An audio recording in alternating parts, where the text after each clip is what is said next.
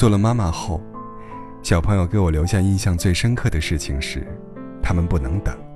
比方说，他饿了想喝奶，你安抚道：“等一下，妈妈现在就给你去冲奶粉哟。”然而，安抚无效，他会一直哭，一直哭，直到把奶瓶塞进嘴里才会停下来。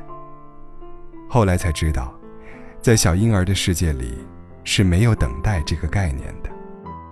对他们来说，冷了、饿了、困了，都一定要马上、立刻、迅速处理，否则就会哭闹不止。我原以为只有小宝宝才会这样，最近却逐渐发现，很多大人也是这样的。他们不能等，或者说不愿意等。比方说，有读者在后台给我留言，说很喜欢我，有个问题想寻求我的帮助，然后留了一大堆话。我看完想回复几句，收到的提示却是，该用户已经取消关注。那个很喜欢我的人，只因为我一个小时内没有回复，就已经决绝地离我而去。如果真的喜欢，为什么不愿意给别人一点时间呢？表姐曾给我讲过她的相亲经历。初次见面，他们一起喝了咖啡，晚上那个男孩就发来消息问她：“你愿意做我女朋友吗？”表姐说：“这话她没法接。”两个人只见过一面，一共相处一小时三十分，她实在无法决定要不要做他女朋友。表姐无奈的摇头。现在的男生，性子都这么急吗？第一次见面就要结果？我听后大笑，说：“还好，他没有问你是否要嫁给他。”不知道你有没有感觉到，许多人都很浮躁，像小婴儿一样没有耐心，一旦有了什么想法，恨不能分分钟有结果，完全沉不住气。有一天中午和同事去吃饭，同事带我们去一个有点格调的小馆子。他说，那家菜很好吃，只不过因为非常火爆，可能需要等。大家都说不要紧，等一会儿就等一会儿吧。其实我们单位附近写字楼林立，中午这种饭点儿等待原本就是很正常的事。那个小馆子环境很好，放着舒缓的音乐。我们边等边聊，反而感觉心情很闲适。这时，隔壁桌比我们来的略晚的一个小伙子着急了，大声叫着：“服务员，你们这是什么服务啊？等了半天也不见上菜。”服务员马上解释：“不好意思，先生，中午人多，师傅已经尽力在做了。做不出来，要么多招两个厨师，要么就不要接待这么多人呐。”小伙子边说着，就要拿起衣服走人，服务员马上说：“已经给您配菜了，不吃了。”小伙子还是骂骂咧咧的走了。年轻人呐，就是太没耐心了。同事摇头说：“这家菜等一个小时我都乐意。”一会儿，我们点的菜上来了，真的很好吃，尤其是蒜蓉茄粒。外酥里嫩，蒜香四溢，真汁儿唇齿留香。同事说：“怎么样，是不是感觉没有白等？他家菜很好吃吧？”大家纷纷点头，的确是好滋味呀。是的，美好的事情值得花些时间去等待。还记得多年前读《小王子》，有一段关于等待的话，让我印象很深刻。如果你说你在下午四点来，从三点钟开始，我就开始感觉很快乐。时间越临近，我就越来越感到快乐。到了四点钟的时候，我就会坐立不安。我发现了幸福的价值。但是如果你随便什么时候来，我就不知道在什么时候准备好迎接你的心情了。因为爱你。所以，连等待的时光，也感觉美好起来。那种怦然心动，那种惴惴不安，真的好像初恋的感觉。这个世界上其实很多事情都是需要等的，红灯要等，坐公交要等，看电影要等，把一颗种子埋在土里，要等它生根，等它发芽，等它开花，再等它结果。就连泡面，都需要等上三分钟。等待，原本是生命的一部分。有人认识到这一点，于是享受其中；有的人却总是焦躁不安，恨不得省略整个过程。等待，原本就是生命中一个重要篇章。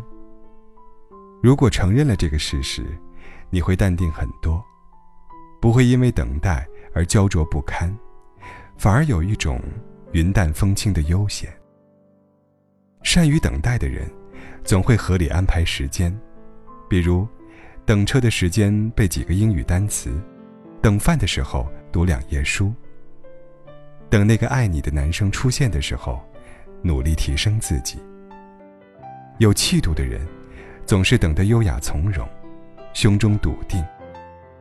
真正懂生活的人，知道什么值得等待，并且会用心等待。比方说，等一朵花开，等一颗果子成熟。等一杯咖啡煮好。有人甚至为了美好的感情，愿意等上十八年。比方说，等一坛新酒变成陈酿。既然急躁也要等，从容也要等，何不从容些呢？学会等待，等那些必须等的事，等那些值得等的事，等那些。美好的事。See the pyramids along the Nile. Watch a sunset from a tropic isle. But remember, darling, all the while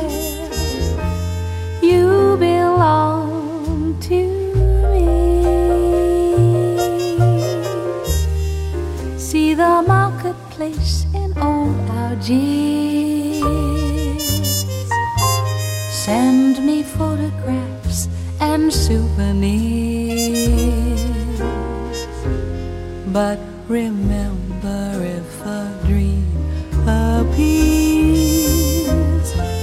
you belong to me. Now I'll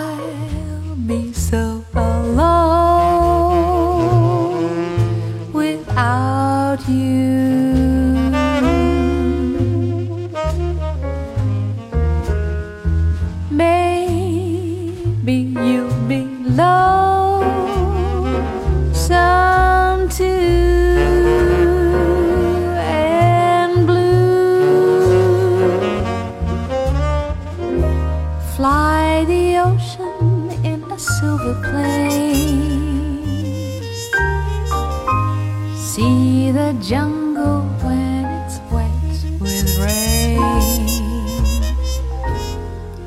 But remember till you're home again,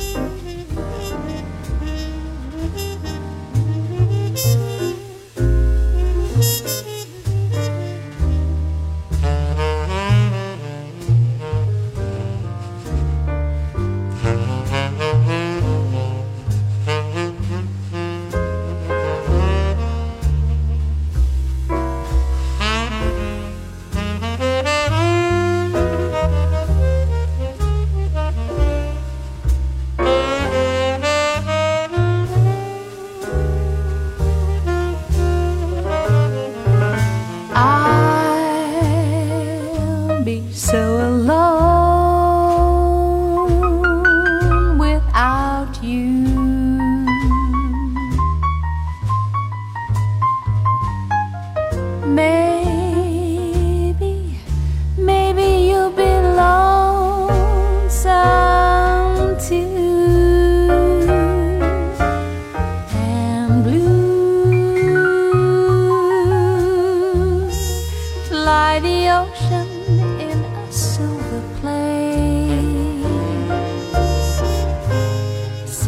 Jungle when it's wet with rain.